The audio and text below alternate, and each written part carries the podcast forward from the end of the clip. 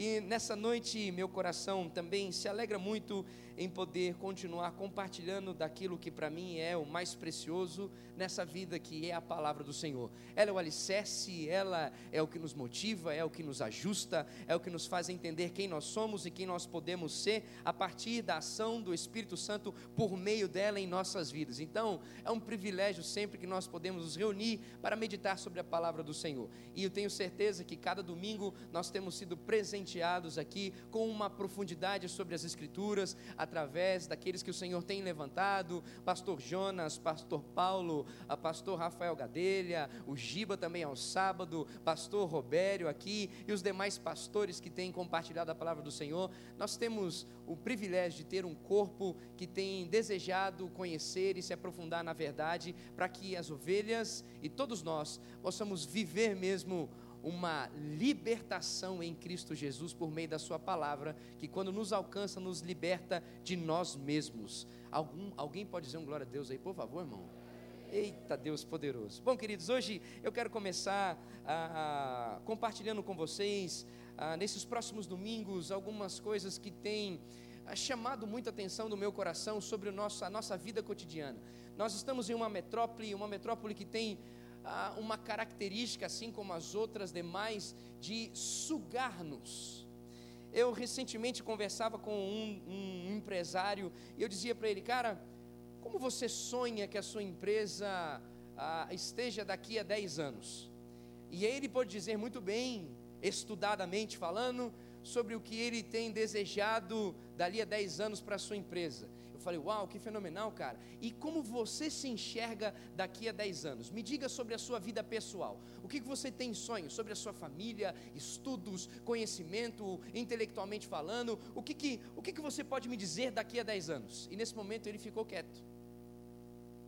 Parou, começou a refletir. E eu fiz essa pergunta e continuo fazendo essa pergunta para algumas outras pessoas. E eu vejo que nós, muitos de nós, temos sido apertados e permitido o nosso coração a ser apertado por esse tempo, por essa vida cotidiana na grande metrópole, que simplesmente sabe viver um dia após o outro e não consegue ter perspectivas maiores do dia após o outro.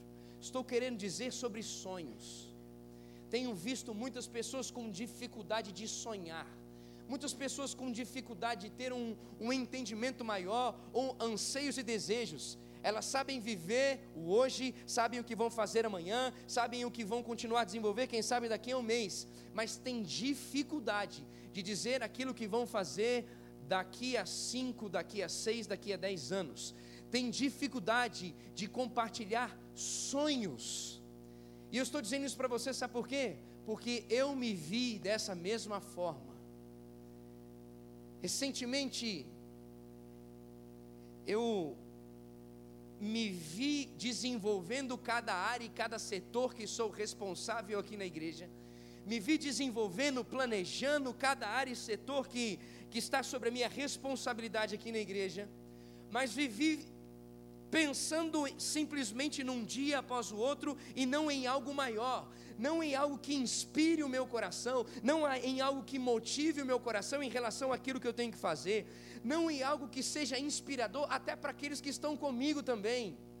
Eu vi que o meu coração se fechou a viver o cotidiano e eu parei de viver algo inspirador. Eu parei de sonhar coisas maiores. Parei de sonhar coisas para minha família. Parei de sonhar coisas para minha casa. Parei de sonhar coisas para as ovelhas aqui do nosso rebanho. Parei de sonhar por coisas maiores. A minha preocupação é saber se aquilo que foi planejado há um tempo atrás será alcançado e ponto final. Se aquilo que tem que ser feito está organizadamente cumprindo o que tem que ser feito e ponto final. Parei de sonhar. E hoje eu quero conversar com os irmãos sobre sonhos. Quem sabe existam aqui pessoas que sonharam muitas coisas no passado, mas de repente engavetaram esses sonhos.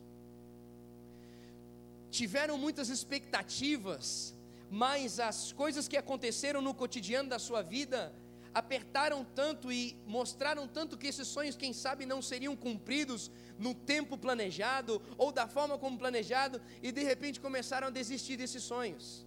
E eram sonhos que Deus havia dado. Sonhos ministeriais, planejamentos ministeriais, a sua vida ministerial, sua vida familiar, sua vida sentimental, sonhos. Ou quem sabe, pessoas não desejaram buscar sonhos vindo da parte do Senhor, estão vivendo simplesmente um dia após o outro. Porque quem sabe estão frustrados ou agoniados ou se deixando levar pelas circunstâncias. E para nós então respondemos a esse tempo, a esse período, eu gostaria que você pudesse abrir a sua Bíblia junto comigo em 1 Samuel capítulo 1. E não é muito didático isso que eu vou fazer nesse momento, mas eu peço a sua atenção e o seu coração disposto para que nós leiamos esse capítulo por inteiro. Nós vamos pular no máximo três versículos, mas nós vamos ler esse capítulo todo. Mas eu creio que enquanto nós continuarmos a ler esse capítulo, o Espírito Santo, que é o Senhor deste lugar, que é o dono das nossas vidas, vai continuar trabalhando em nossos corações enquanto nós lermos essa palavra e continuar livrando-nos de nós mesmos e levando a gente a viver a vontade perfeita do Senhor. Eu creio que enquanto nós continuarmos a ler a palavra do Senhor, nos debruçarmos essa palavra, nós continuaremos a ser libertos e transformados pelo Espírito Santo. E aquilo mais o que continuar a compartilhar aqui, vai continuar a sedimentar aquilo que o Espírito Santo já começou a fazer desde o início desse culto, neste lugar, em nome de Jesus. Você crê nisso, meu irmão? Eu creio nisso. Eu creio nisso. Então, vamos ler 1 Samuel capítulo 1, a partir do versículo 1. Minha Bíblia é na versão NVI. Diz assim a palavra do Senhor: Havia certo homem de Ramataim, Zufita, dos montes de Efraim, chamado Eucana, filho de Jeroão, neto de Eriú e bisneto de Tou, filho de, do Efraimita Zufi. Ele tinha duas mulheres, uma se chamava Ana e outra Penina. Diga comigo, Ana e Penina. Penina tinha dois filhos, Ana, porém, não tinha. Versículo 3.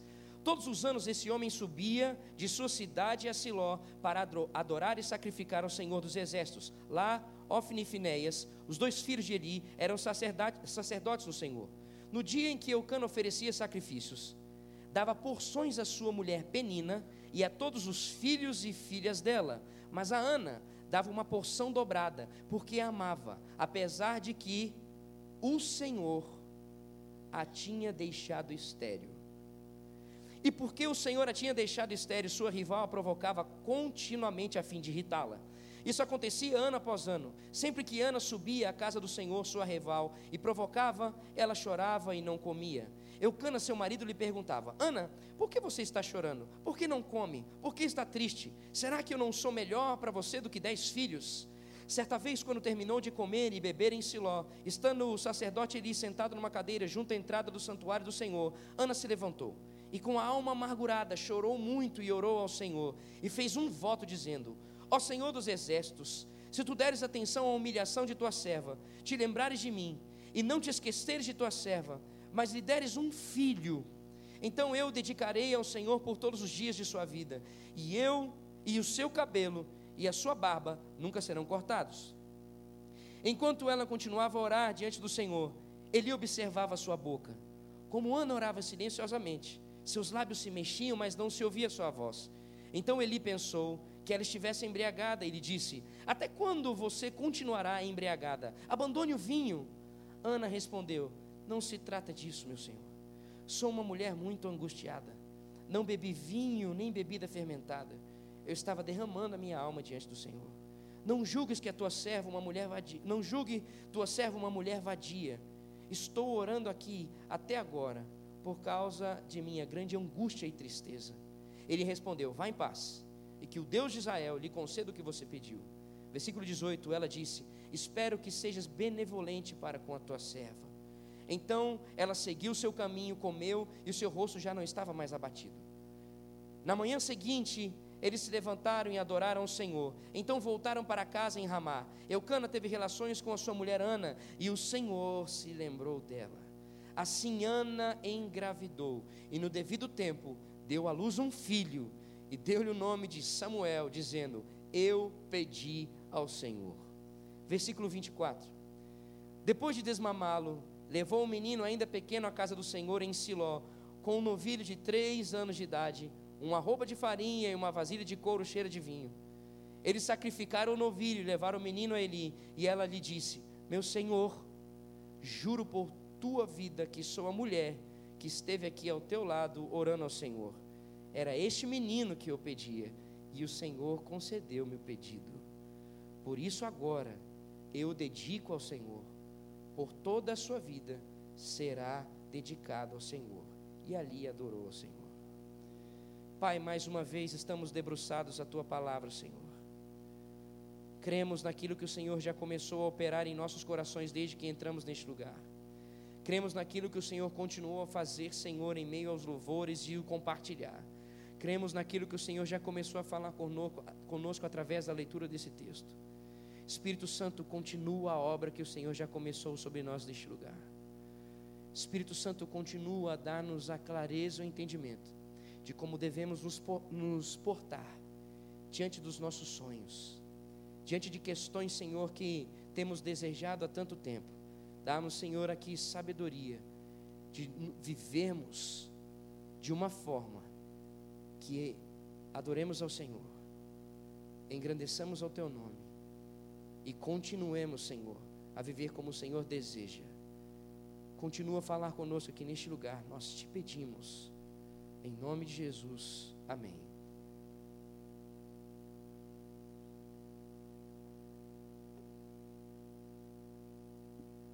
Bom, queridos, Ana era estéril, não conseguia ter filhos. E isso era tido como uma maldição nessa época.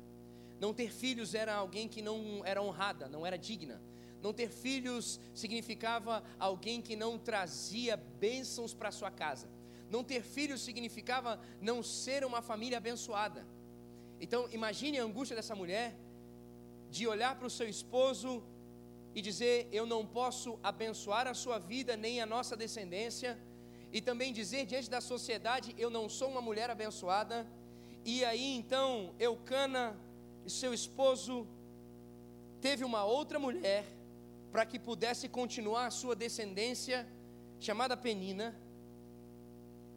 E essa mulher teve vários filhos. Imagine então dentro da sua casa ela olhar uma mulher que trazia dignidade ao seu esposo e ela não trazia dignidade ao seu esposo. Bom, eu fico imaginando que se fosse nos dias de hoje, quem sabe algumas coisas responderiam a ela. Nos dias de hoje, quem sabe alguém poderia chegar para Ana e dizer assim: Poxa, você é tão crente, você não conseguir ter um filho sendo alguém tão crente, tem alguma coisa errada na sua vida. Poxa, você é uma pessoa que adora o Senhor, você busca o Senhor, tem alguma coisa aí que não está ajustada. Eu acho que você precisa se libertar de uma maldição hereditária. Deve ter alguém na família aí que você está recebendo alguma coisa. Acho que você vai precisar passar lá de terça-feira no culto da Bel conversar um pouco mais com o pastor Robério, uma maldição rondando você. Outras pessoas no nosso tempo de hoje, quem sabe, podem dizer: olha, esse sonho que você tem de ter um filho é um sonho que certamente é aprovado por Deus. E se você não consegue alcançar o sonho, eu vou dizer uma coisa para você: deve ser um pecado que você não está confessando aí. Deve ter algum pecado escondido aí. Você precisa confessar para você ser liberto e você conseguir realizar. Ou quem sabe, nos dias de hoje, se isso acontecesse, essa história, alguém poderia chegar para ela, eu estou dizendo de um crente, tá? Chegar para ela e dizer assim: Olha, eu vou dizer um negócio para você, você está precisando, deve ter algum demônio prendendo alguma coisa aí. Você está precisando passar por um culto de libertação aí, precisando passar por uma saraivada, alguma coisa para mudar aí. Por que, que eu digo isso? Isso é uma coisa normal de até pensarmos nos dias de hoje.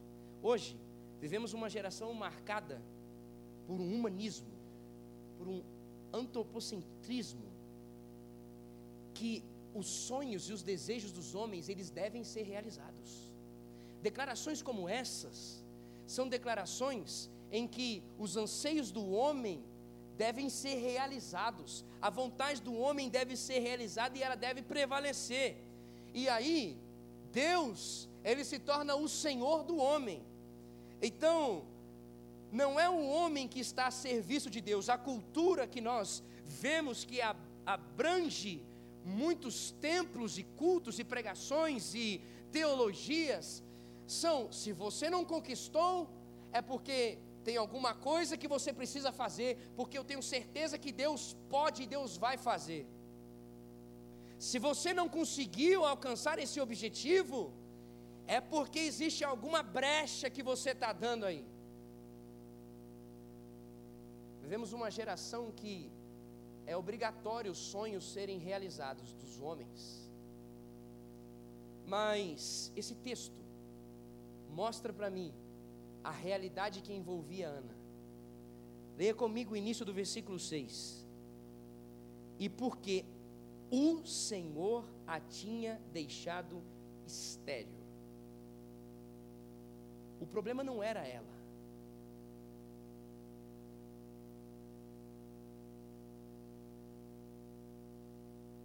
A questão não era Ana. Deus não queria que Ana tivesse o filho naquele momento.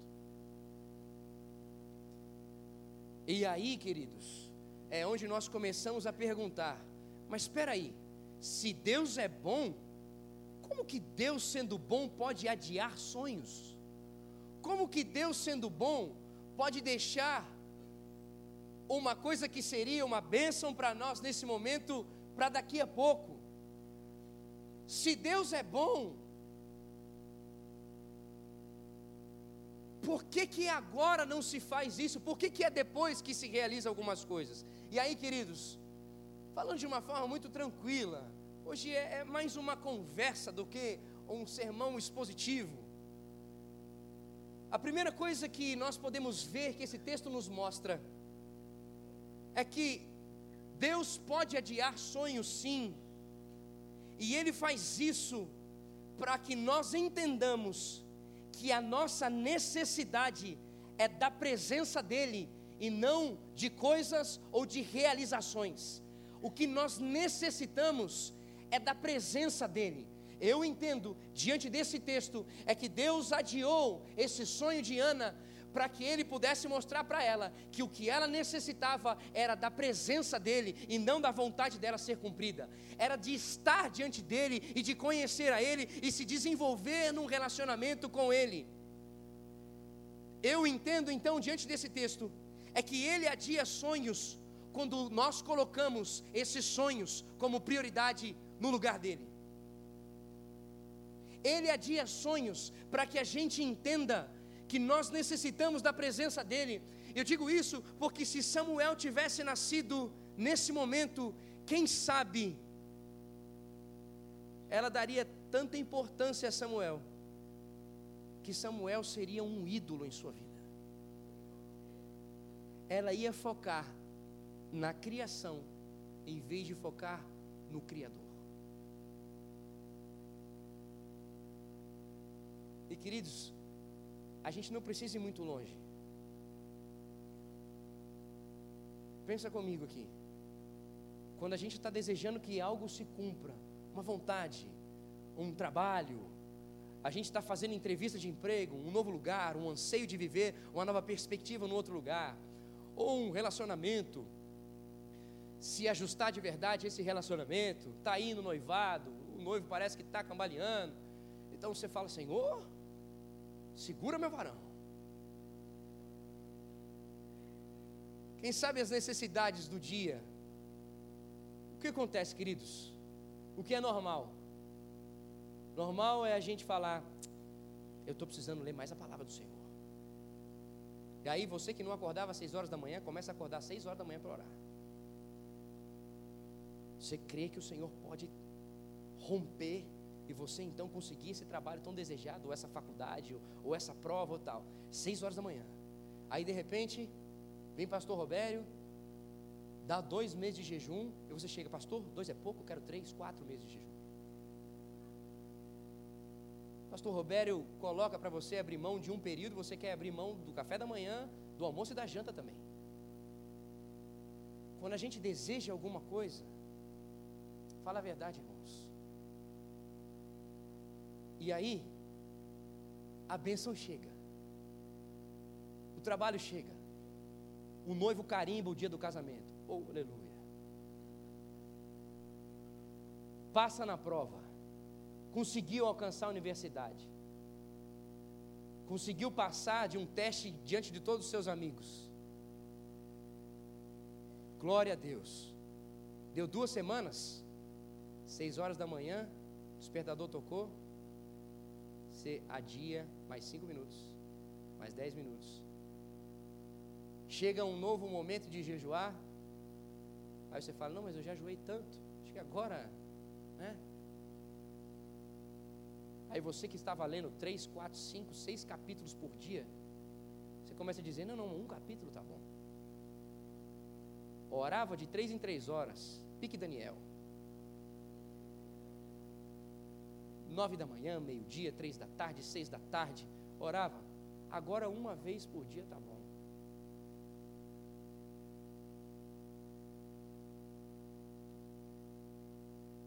Nós com facilidade trocamos o valor do Criador pela bênção. Com facilidade.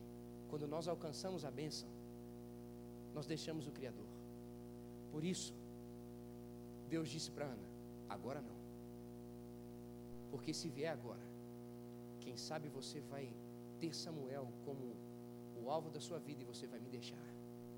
E você vai prejudicar você, sua casa e o seu filho.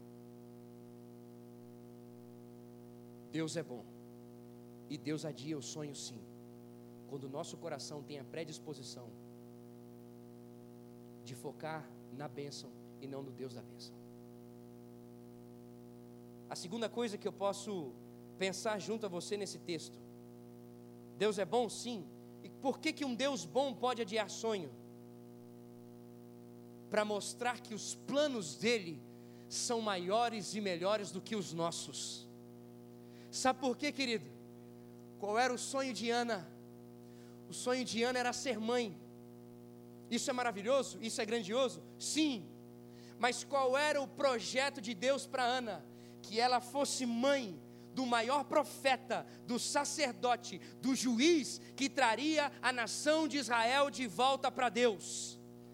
Deus adiou o sonho para mostrar que o anseio dele e a forma como ele iria instruir que Ana cuidasse do seu filho é para que ele fosse muito maior do que o que Ana deseja. O sonho de Ana era bom, era excelente, mas a vontade de Deus sobre a vida de Samuel era muito maior do que a vontade de Ana para o seu próprio filho. Deus adia os sonhos para mostrar para você: escute, eu tenho um plano muito maior com o que você tem desejado. Venha no meu tempo, escute, descanse o seu coração, porque o que eu desejo ao cumprir esse sonho é infinitamente maior do que você tem desejado e entendido. Escute, Isaías 64 diz para nós: Uau! O nosso Deus não está parado. O nosso Deus não está parado. O seu sonho não veio a realização não se cumpriu. Sabe o que Isaías diz para nós, 64? Ele trabalha para aqueles que nele esperam.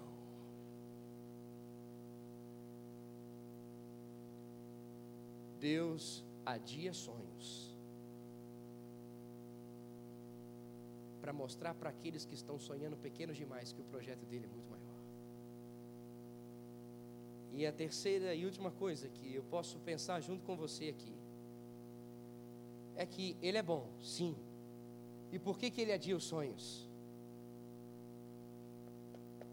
Porque ele é soberano. E porque se ele quer fazer, a vontade dele é perfeita. E ele pode fazer isso. Ele tem a liberdade de dizer agora não. Por quê? Porque ele é Deus porque Ele é o Senhor. Porque não existe outro que tenha maior autoridade do que ele. Se ele diz que é para ser agora, vai ser agora. Se ele diz que não é agora, ele tem poder e ele tem autoridade para dizer não é agora. Por quê? Porque ele é Deus. E ponto final. E o que me dá agonia é porque hoje, por causa dessa influência humanista, as pessoas chegam para Deus e em muitas orações eu vejo dizendo assim: Senhor, eu exijo, ou eu decreto, ou eu determino. É como se fosse assim: ai de você se você não atender.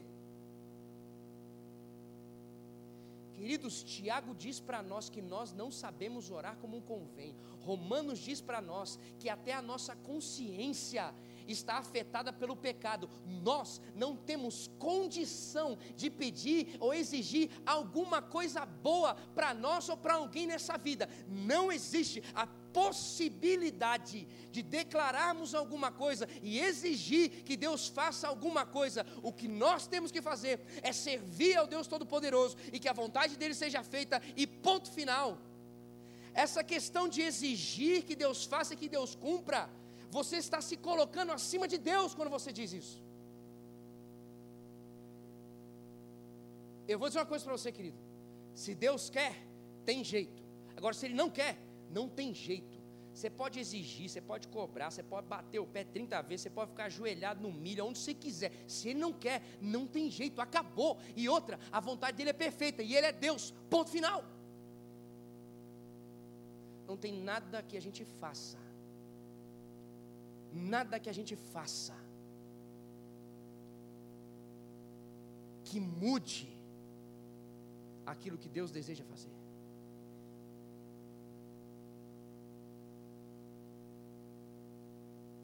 E eu volto a repetir: se Deus quiser, tem jeito. Por isso, não desista de Deus. Por isso, aguarde Deus. Aguarde um sinal de Deus. Não desista de esperar uma manifestação poderosa de Deus. Agora, o segundo ponto que eu quero conversar com vocês em relação a esses sonhos, diante desse texto, é que nós precisamos vigiar, porque existem aqueles, vou dizer aqui, abafadores de sonhos.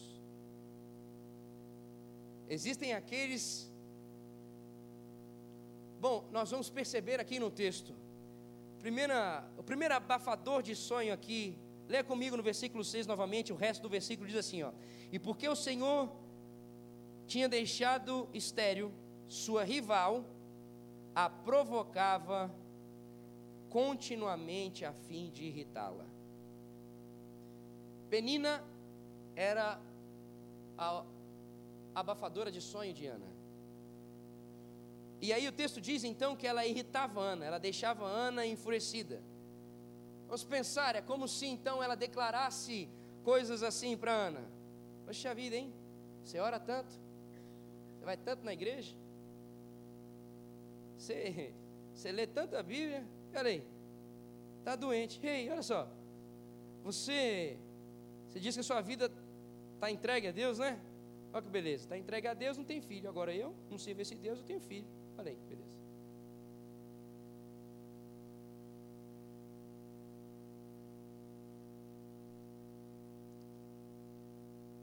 Queridos, nós precisamos ter cuidado com esses assassinos de sonhos que acham que crente não passa por dificuldade. Precisamos lembrar como reagir a esses abafadores de sonhos, sabe por quê? Porque não existe na Bíblia uma promessa de ausência de luta. Deus não nos prometeu não passar por lutas. O que Deus nos prometeu é estar conosco todos os dias em meio a todas, toda e qualquer circunstância. Então, cuidado com os ouvidos que você tem dado a esse tipo de declaração, porque você não tem pautado a sua fé onde você tem que pautar. segundo abafador de sonho aqui está representado no sacerdote Eli. Versículo 13 e versículo 14, leia comigo aqui. Ó. Como Ana orava silenciosamente, seus lábios se mexiam, mas não se ouvia sua voz. Então Eli pensou que ela estivesse embriagada. E lhe disse: Até quando você vai continuar embriagada? Abandone o vinho. Quem foi esse aqui? Um sacerdote. Isso quer dizer, existem pessoas aqui dentro da igreja que você também deve ter cuidado com as declarações, porque podem ser esses abafadores de sonhos também. Era um sacerdote aqui. E sabe o que é interessante? Se você prestar atenção, não existe nenhuma palavra de consolo, de, de motivação relatada aqui. A única coisa que ele declara é: escuta, que história é essa de ficar bêbado aqui dentro da igreja? Padrão é esse? E aí, queridos, o que me impressiona, sabe o que, que é? É a reação de Ana, mediante mais uma vez uma declaração de alguém que está tentando abafar os sonhos.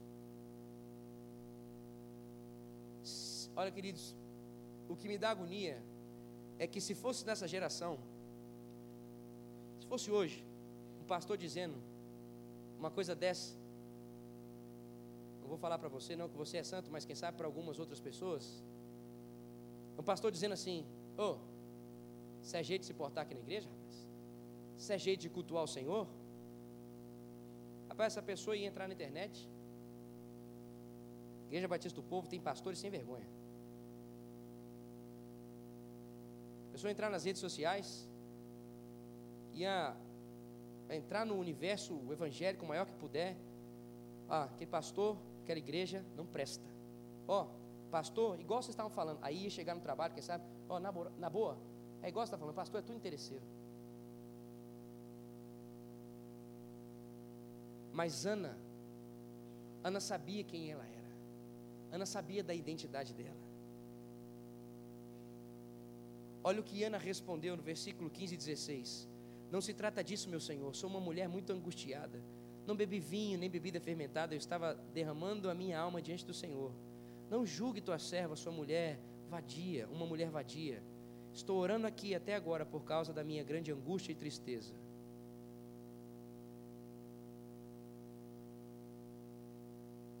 Que hoje tem me dado agonia é que por sermos inseguros,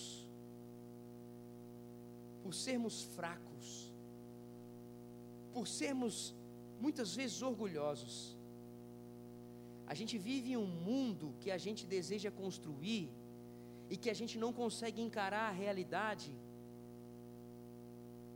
que a gente não consegue permanecer firme em meio à dificuldade, e a gente não consegue lidar com os conflitos. Ana mostrou para nós que tinha a convicção de quem ela era no Senhor. Mas o que me dá agonia é que, quem sabe hoje, por não saber quem somos em Cristo Jesus, temos deixado essas declarações de abafadores de sonhos tomar uma proporção de tal forma, e aí, de repente, se o chefe falou mal da gente, a gente já começa a dizer: é verdade, eu sou incapaz, eu acho que eu não consigo fazer ou a gente, quem sabe, começa a revidar: quem é você para achar e para dizer? Aí de repente, se alguém da família briga com a gente, humilha a gente, a gente já quer sair de casa, não vê mais essa pessoa nunca mais. Ah, se um amigo brinca de alguma forma inadequada no nosso trabalho, a gente na mesma hora já quer revidar. Ei, queridos, escute, é simples. Não guarde essas palavras que não têm fundamento em quem você é em Cristo Jesus. É simples. Não guarde essa amargura. Não deixe essas declarações tomarem conta do seu coração. Ei, quem é você? Qual é a palavra que você tem pautado a sua vida? Qual é a palavra que você está pautando a sua vida no seu trabalho, a sua vida no ministério, a sua vida ah, desenvolvendo os relacionamentos como você devolve, qual, desenvolve? Qual é a palavra que você está pautando a sua vida por inteiro. Lembre-se dessa palavra, busque essa palavra. Agora, a gente só permite abafadores de sonhos tomar conta do nosso coração se verdadeiramente falta identificar quem nós somos em Cristo Jesus. Então nós temos pessoas adversárias, pessoas dentro da igreja, e o terceiro e último aqui, abafador de sonho que pode existir. No caso de Ana, era o seu próprio esposo, Eucana. Eucana era uma pessoa amável, uma pessoa presente, era uma pessoa cuidadosa. Mas mostra aqui, quem sabe, que não acreditava em milagres. Quem sabe não acreditava em milagres. Interessante porque ele com certeza já tinha ouvido que Deus já havia curado Sara, Rebeca, mas por que, que eu estou dizendo isso? Porque a gente não vê ele orando pela sua esposa. A gente não vê Eucana clamando pelo ventre da sua esposa. E quando ele vai falar com a sua esposa, o versículo 8 mostra para nós, ele diz assim, ó. Eucana lhe perguntava, Ana, por que você está chorando? Por que você não come? Por que você está triste? Será que eu não sou melhor para você do que dez filhos?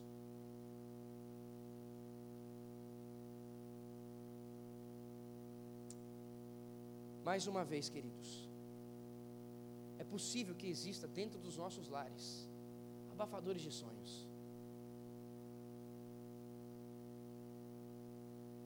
E nós precisamos, para saber como lidar e reagir a esses abafadores de sonhos, assim como Ana, mais uma vez eu digo, entender qual é o propósito que Deus tem para cada um de nós. Qual é o propósito que Deus tem para a sua vida? Deus te chamou para o quê? Deus te levantou e te constituiu o que você tem para o quê? Qual é o propósito? Quem o Senhor diz que você é para a sua família, para o seu trabalho, para as pessoas que você se relaciona, para o seu ministério? E eu encerro aqui o meu compartilhar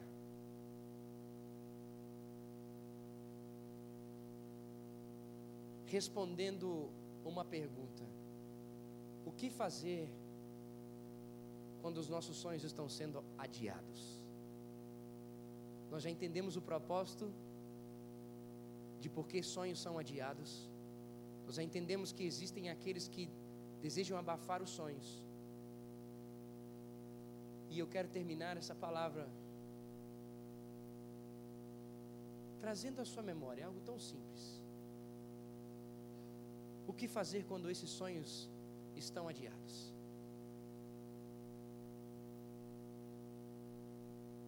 Nós precisamos pedir testificação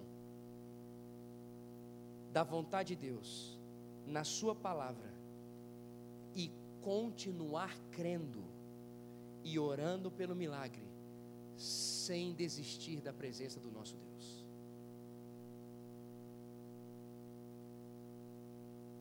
Por que, que eu estou dizendo isso, queridos?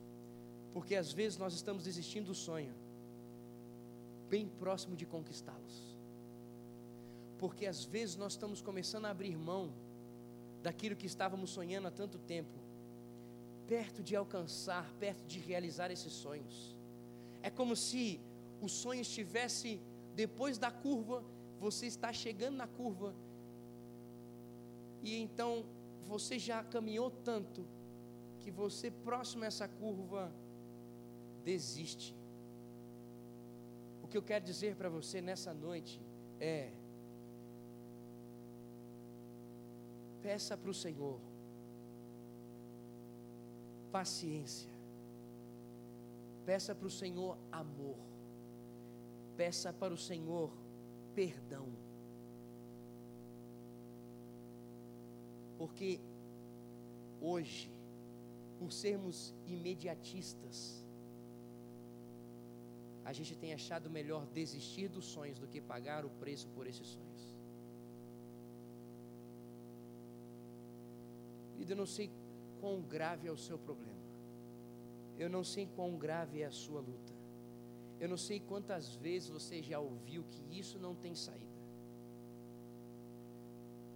Eu não sei há quanto tempo você está ouvindo o seu medo a sua lógica que diz para você: olha, não é mais possível. Desiste logo. Para de crer nisso logo, para que você pare de se, de, de se frustrar. Eu quero dizer uma coisa para o seu coração: se não foi Deus que disse para você desistir, então não desista. Se não foi Deus que disse para você parar de sonhar, então não pare. Se não foi Deus que disse para você tomar um outro caminho, então não saia desse caminho, desse trajeto.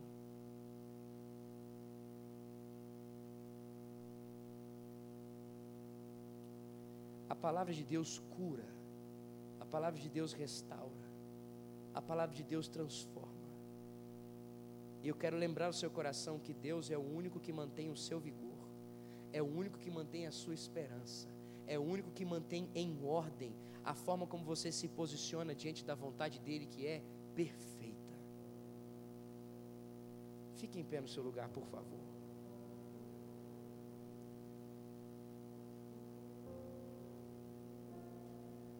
Ana conseguiu realizar seu sonho. Ana teve um filho.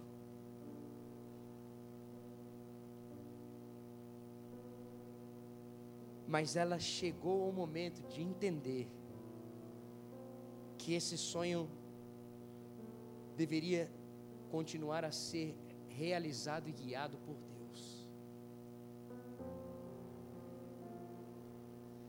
E eu quero lembrar o seu coração que quando o sonho é gerado pelo Senhor, ele vai continuar sendo guiado pelo Senhor como ele bem entender que deve ser guiado.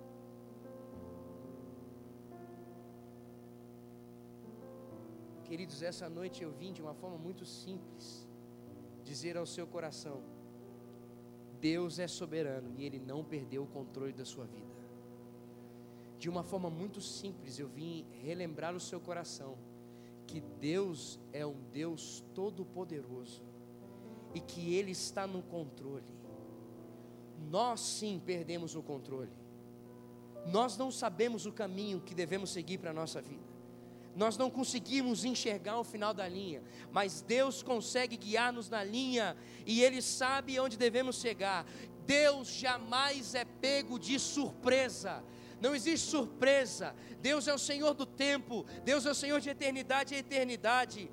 Querido, o que eu estou querendo dizer ao seu coração é que é possível em Deus você voltar a crer.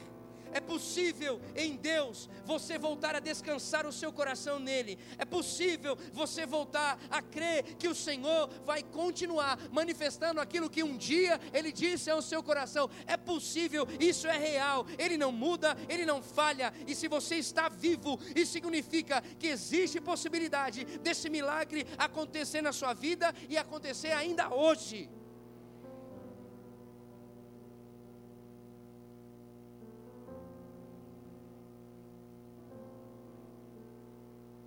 Mas você precisa entender que o mais importante não são os seus desejos, mas os desígnios de Deus. Mas você precisa entender que o mais importante não são os seus sonhos para os seus filhos, não são os seus sonhos para o seu trabalho, que o mais importante não é a sua vontade para a sua casa, é a vontade de Deus para a sua casa, para os seus filhos, para o seu trabalho, para os seus estudos. Você precisa entender que o que você tem desejado é pequeno diante daquilo que Deus deseja. Ana queria um filho e Deus queria um profeta. Ana queria um filho e Deus queria um sacerdote. Ana queria um filho e Deus queria um juiz para Israel. Os planos e os anseios de Deus são muito maiores do que sonhos maiores que você pode ter na sua vida. Então, o mais importante neste lugar é você continuar entregando os desígnios, os anseios da sua vida à presença do Deus que é todo-poderoso. Sabe o que você deseja para você? É um nada diante daquilo que Deus deseja. Sabe aquilo que você tem sonhado para você? É um nada diante daquilo que Deus tem desejado. Nessa noite, eu vim dizer duas coisas para você. Uma, se Deus deu sonhos a você, essa noite, volte a crer, porque Deus não não muda e Ele é o Senhor que sustenta esses sonhos. E a segunda coisa é: se você não tem sonhos da parte de Deus, então peça, porque o Senhor vai derramar sonhos sobre a sua casa, vai derramar anseios sobre a sua família, sobre o seu trabalho. Peça ao Senhor, não os seus sonhos, os sonhos de Deus. Peça ao Senhor. Você está sem perspectiva por causa do seu dia a dia.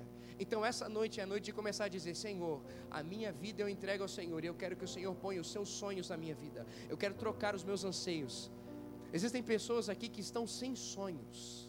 Existem pessoas que estão vivendo o dia a dia, estão sem sonhos. Deus quer derramar anseios da vontade dele sobre o seu coração nessa noite. Se você simplesmente disser: Senhor, eu quero saber qual é a tua vontade e quero permanecer crendo. E Deus está aqui sobre nós nessa noite para restaurar sonhos restaurar sonhos familiares, restaurar sonhos ministeriais. Sabe por quê? Porque se o sonho é dele, ele continua tendo poder. E se está sendo adiado, é porque ele tem propósito nesse adiar.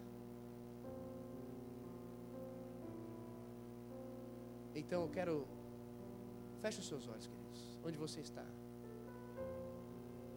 Eu quero perguntar: é você que está sem sonhos? É você que está sem perspectiva. É você que está sem alguma clareza do Senhor. Sai do seu lugar e vem aqui para o altar. Sai do seu lugar e vem aqui para o altar para dizer: Senhor, eu não quero mais andar sem a sua perspectiva. Eu não quero andar mais sem os seus Eu não quero andar mais sem entendimento. Sai, querido. Sai para dizer que você não quer mais viver do mesmo jeito, você quer viver de uma forma diferente. Você não quer mais permanecer da mesma forma como você está. Você quer viver os planos do Senhor e você quer continuar crendo nos planos do Senhor se você deseja viver estes sonhos do Senhor, se você deseja saber qual é a vontade de Deus para a sua vida em relação ao que você tem vivido, então sai do seu lugar e vem, só para sinalizar assim: eu não quero mais viver do mesmo jeito, Senhor, eu quero viver algo novo em tua presença, eu quero viver algo diferente em tua presença.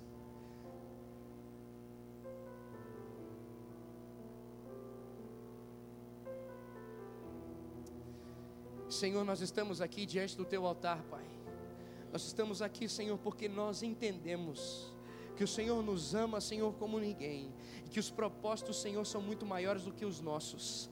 Senhor, nós estamos aqui no altar, porque no altar nós sabemos que é o lugar de sacrificar, de nos entregarmos. Nós estamos aqui, Senhor, para sinalizar que nós cremos na tua grandeza, nós cremos na tua soberania, nós cremos no Senhor de tal forma que nós desejamos a tua vontade perfeita. Então, Senhor, em nome de Jesus, clamamos: dá-nos, Senhor, aquilo que está no teu coração em relação à nossa família. Dá-nos, Senhor, dá-nos. Senhor, dê a cada um deles aqui, Senhor, qual é o desejo que o Senhor tem sobre essa família neste tempo, qual é o desejo que o Senhor tem sobre essa casa nesse tempo, qual é a tua vontade sobre essa família nesse tempo, qual é a tua vontade sobre esse trabalho, sobre esse projeto nesse tempo. Senhor, clamamos aqui, Senhor, vem sobre nós, vem sobre nós, vem sobre nós e abre os nossos ouvidos, abre os nossos olhos, abre o nosso entendimento. Vem, Senhor, e leva-nos a entender o propósito do teu coração, Pai, sobre nós. Leva-nos a compreender, Senhor, qual é a tua vontade em relação ao trabalho, qual é a tua vontade em relação a esse relacionamento? Senhor, mostra-nos, rasga, Senhor, os nossos corações aqui, Senhor. Nós clamamos, enche-nos com a tua vontade. Deus, mostra-nos a tua vontade, mostra-nos aquilo que o Senhor quer, como o Senhor quer. Vem sobre nós, Senhor, vem sobre nós, vem, Senhor, e testifica isso na tua palavra. Testifica isso na tua palavra. Mostra para nós a tua vontade na tua palavra. A tua vontade é testificada em tua palavra. Então, Senhor, mostra. Mostra para nós em tua palavra. Mostra para nós, Senhor. Dá-nos, Senhor, o texto bíblico. Dá-nos, Senhor, o entendimento sobre isso, Pai. E continua sustentando as nossas mãos. Para que a gente continue crendo naquilo que o Senhor tem derramado nessa porção. Senhor, eu clamo, Pai. Vem Espírito Santo e flui. Flui. Flui, Senhor Flui, Senhor, uma perspectiva nova. Flui, Senhor, um novo entendimento. E assim a paz que consolida a tua vontade, Senhor, sobre todas essas áreas que nós estamos pedindo ao Senhor. Vem Espírito Santo sobre nós. Cremos nisso e vamos permanecer buscando ao Senhor até que até que se manifeste a tua vontade sobre nós. Nós vamos permanecer, Senhor, em nome de Jesus. Em nome de Jesus. Amém e amém. Glória a Deus. Você crê nisso, querido? Você crê nisso? Então permaneça como quem crê. Enquanto não houver um entendimento, permaneça buscando a vontade do Senhor em nome de Jesus. Enquanto não houver uma clareza, permaneça no altar, buscando essa vontade do Senhor em nome de Jesus. Amém, querido? Volte para o seu lugar em nome de Jesus e eu quero compartilhar mais uma questão. Todos em pé ainda, por favor. Agora eu gostaria de orar por aqueles que pararam de crer nos sonhos que Deus já havia dado. Eu gostaria de orar por aqueles que receberam algumas coisas, entenderam algumas questões da vontade de Deus, mas as circunstâncias abafaram e você começou a desistir, parou de crer. Seu coração começou a ficar apertado, questões ministeriais, questões de família, o que for. Aqueles que pararam de sonhar, aqueles que engavetaram os sonhos e projetos de Deus. E você gostaria de dizer hoje, Senhor, eu quero voltar a crer. Eu quero continuar descansando meu coração e sendo guiado pelo teu espírito até que isso se cumpra.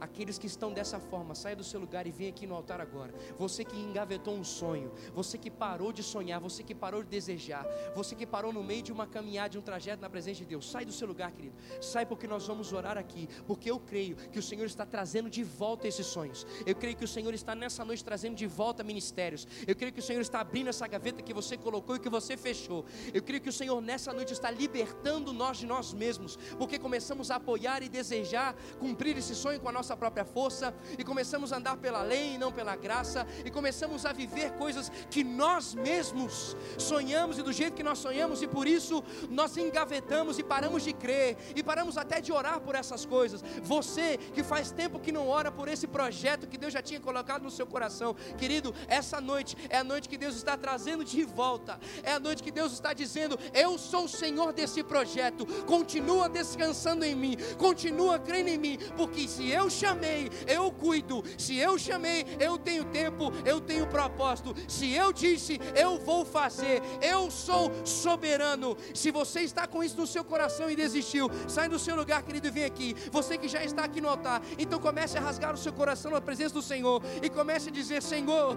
me perdoa, me perdoa porque eu comecei a achar que era através da minha força, do meu jeito, e parei de crer, e parei de te buscar, e parei de colocar isso no altar. Mas nessa noite eu entendi que se o Senhor está adiando, é porque o Senhor quer continuar moldando o meu coração, porque se o Senhor está adiando, é porque o Senhor quer me mostrar que eu preciso depender e viver uma entrega genuína à tua presença, em nome de Jesus. Vem Espírito Santo, Pai, eu clamo, vem com a tua mão agora, Senhor, vem com a tua mão agora e traz de volta, vem com a tua mão agora, Senhor, vem com a tua mão e ressuscita, ressuscita, ressuscita, ressuscita, ressuscita, ressuscita Senhor, sonhos, ressuscita visão, ressuscita, Senhor, ministérios, ressuscita, ressuscita, traz de volta, traz de volta, traz de volta, vem Espírito Santo, traz de volta, traz de volta um vivo caminho, oh Espírito Santo, traz de volta,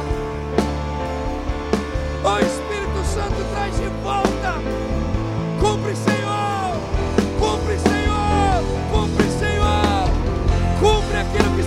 coração. Nós nos entregamos. Vem Espírito Santo. Vem Espírito Santo. Vem Espírito Santo. Vem Espírito Santo. Vem. Vem. Vem. Vem. Oh, xararabassorica, talabacontoricã. Eu sou o Senhor. Eu sou o Senhor. Eu sou o Senhor. Eu sou o Senhor, eu sou o Senhor.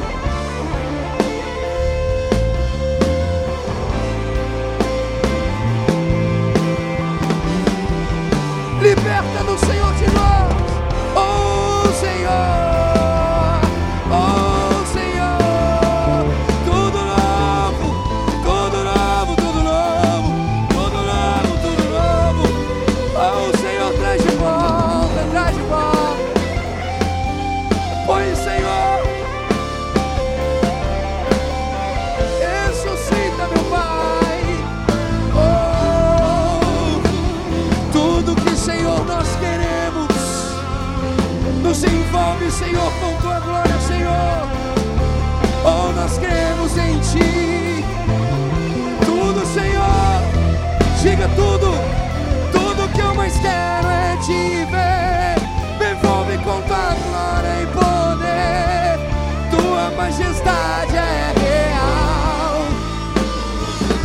Diga tudo,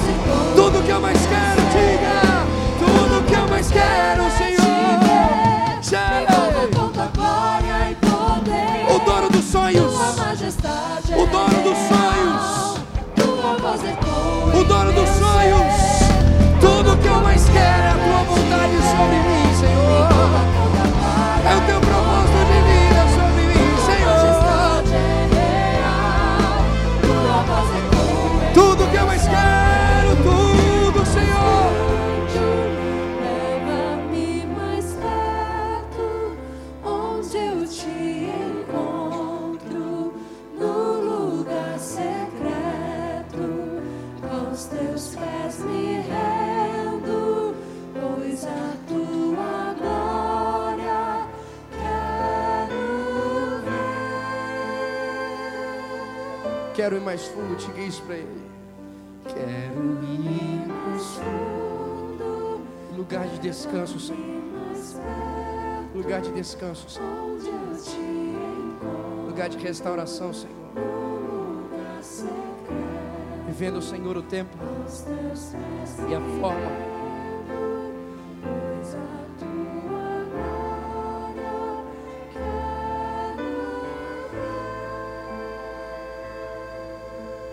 última vez, diga isso, quero ir. Quero ir mais fundo.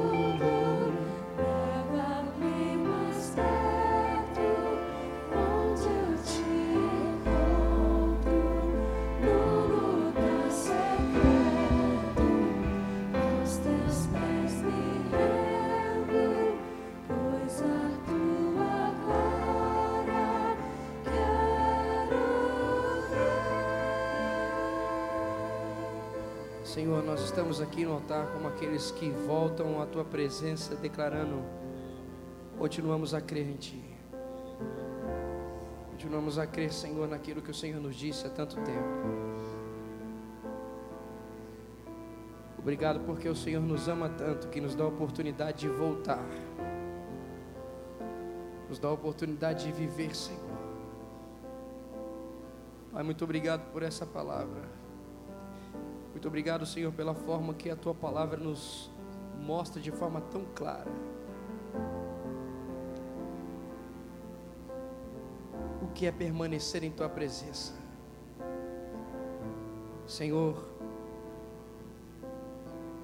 nós continuamos crendo, Pai, naquilo que o Senhor nos disse. Perdoa nossa incredulidade, Senhor. Perdoa porque nós, em vez de entregarmos esse sonho ao Senhor, nós trouxemos Ele, Senhor, para nossa própria força.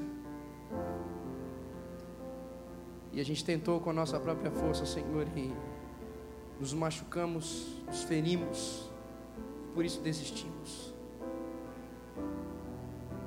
Nós estamos aqui trazendo de volta esses sonhos e colocando no teu altar, para dizer: faça conforme a tua vontade, conforme o teu tempo conforme o teu jeito. E permanece tendo o nosso coração diante dos sonhos. Obrigado, Senhor, por nos abraçar e nos amar dessa forma. Nós precisamos do Senhor. Cremos na tua soberania. Por isso estamos aqui. Obrigado por trazer de volta a nossa mente. Obrigado pela esperança viva sobre esses sonhos que vieram do Senhor e permanecerão sendo conduzidos pelo Senhor. Tenha nossa mão sustentada, Senhor. Tenha nossa mão sustentada, Pai. Tenha nossa mão, Senhor. E nós não vamos desistir da tua presença até que se cumpra. Para que o teu nome seja glorificado mais uma vez em nós e através de nós nós vamos permanecer até que se cumpra, para honrar o teu nome e glorificar o teu nome, e mais uma vez mostrar a tua soberania através das nossas vidas a todos aqueles que estiverem conosco, em nome de Jesus, amém e amém. Aleluia. Aleluia. Ele é o Senhor dos sonhos. Permaneça buscando a vontade do Senhor, se entregando essa vontade perfeita e vivendo essa nova perspectiva de vida no Senhor. Deus continue sendo o Senhor da sua vida, não desista de crer, em nome de Jesus. Deus abençoe o seu coração. Vamos continuar cultuando ao Senhor, voltando para os nossos lares, em nome de Jesus. Até o nosso próximo culto. Deus abençoe o seu coração.